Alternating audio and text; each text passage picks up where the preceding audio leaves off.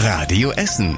Der Tag in fünf Minuten. Am 12. März mit Anja Wölker. Hallo und schön, dass ihr mit dabei seid. Ihr habt es bei uns schon gehört, Events mit mehr als 1000 Menschen fallen in der Stadt aus, damit sich das Coronavirus nicht so schnell ausbreitet.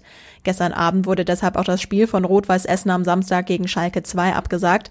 Das hatte der Verein auch so beim Westdeutschen Fußballverband beantragt.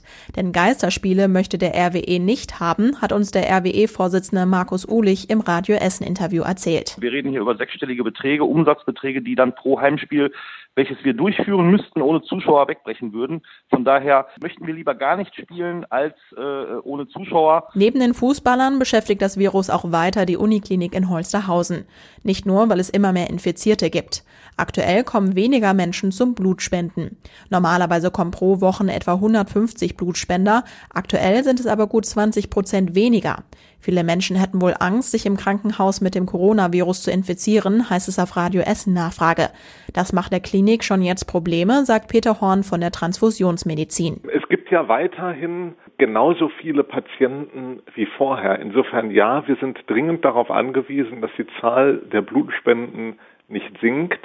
Und es ist ja etwas, das sehen wir eben nicht nur bei uns, sondern das höre ich auch aus den anderen Blutspendediensten in ganz Nordrhein-Westfalen. Die Uniklinik appelliert deshalb an die Essener zum Blutspenden zu kommen. Sorgen, sich im Krankenhaus mit dem Virus anzustecken, müsste man sich nicht machen. Potenzielle Spender kommen nicht in Kontakt mit Infizierten, heißt es. Außerdem würde jeder Spender nochmal mit einem Arzt sprechen und es wird Fieber gemessen. Parallel hat die Stadt heute auch nochmal die Zahl der Infizierten aktualisiert. Sie hat in der Nacht einen weiteren Verdachtsfall positiv getestet. Damit gibt es aktuell elf bekannte Corona-Fälle bei uns in Essen. Dass die Zahlen deutlich schneller ansteigen als zu Beginn, klingt zunächst alarmierend, ist aber nicht überraschend. Virologen hatten das schon erwartet, weil es für die Ausbreitung des Virus typisch ist. Die Hintergründe dazu, warum die Politiker so entschieden haben, findet ihr auf radioessen.de. Da haben wir auch nochmal einen extra Bereich zur Berichterstattung rund um das Coronavirus eingerichtet. Die Verkehrspolitiker haben heute über mehr Stellplätze für Carsharing-Angebote bei uns in Essen gesprochen. Für die jetzige Regelung wurde die Stadt in je 500 Meter lange Quadrate aufgeteilt. In jedem Quadrat dürfen gerade nur vier Autos stehen. Die Politiker wollen die aktuelle Regelung jetzt abschaffen, damit in den Stadtteilen mehr Autos der Carsharing-Firmen stehen können. Damit will die Stadt einen Beitrag zum umweltfreundlicheren Verkehr leisten. Sie hofft, dass mehr Essener auf ihre eigenen Autos verzichten und sich Autos teilen. Seit Montag könnt ihr die neue Fußgängerbrücke auf die Bremeninsel in Werden nutzen. Die Stadt muss jetzt aber noch etwas tiefer in die Tasche greifen, denn die Brücke ist teurer als geplant. Eigentlich sollten die Bauarbeiten rund 450.000 Euro kosten, jetzt sind es gut 150.000 Euro mehr. Die neuen Brückenteile aus Stahl mussten von einem speziellen Kran an die richtige Stelle gehoben werden. Er konnte aber nicht dastehen, wo er eigentlich stehen sollte. Da war der Boden zu locker. Deshalb musste ein neuer Standort geprüft und der Kran versetzt werden. Unter anderem das hat mehr Geld gekostet, als vorgesehen war.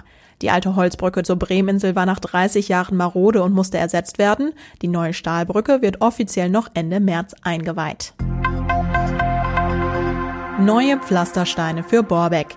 Die Fußgängerzone im Stadtteil soll komplett neu gepflastert werden. Der alte Belag auf der Gerichtsstraße zwischen Wüstenhöferstraße und Rechtstraße war kaputt, deshalb sollen dort jetzt neue Klinkerpflaster hin. Außerdem soll eine neue Entwässerungsrinne gebaut werden. Der Baustart ist schon für die nächsten Wochen geplant und soll ungefähr vier Monate dauern. Die Kosten liegen bei 360.000 Euro. Heute haben die Politiker am Bau- und Verkehrsausschuss darüber gesprochen. Ende April muss noch der Rat der Stadt sein Okay geben. Und was war überregional wichtig? Immer mehr Länder verschärfen ihre Maßnahmen gegen das Coronavirus.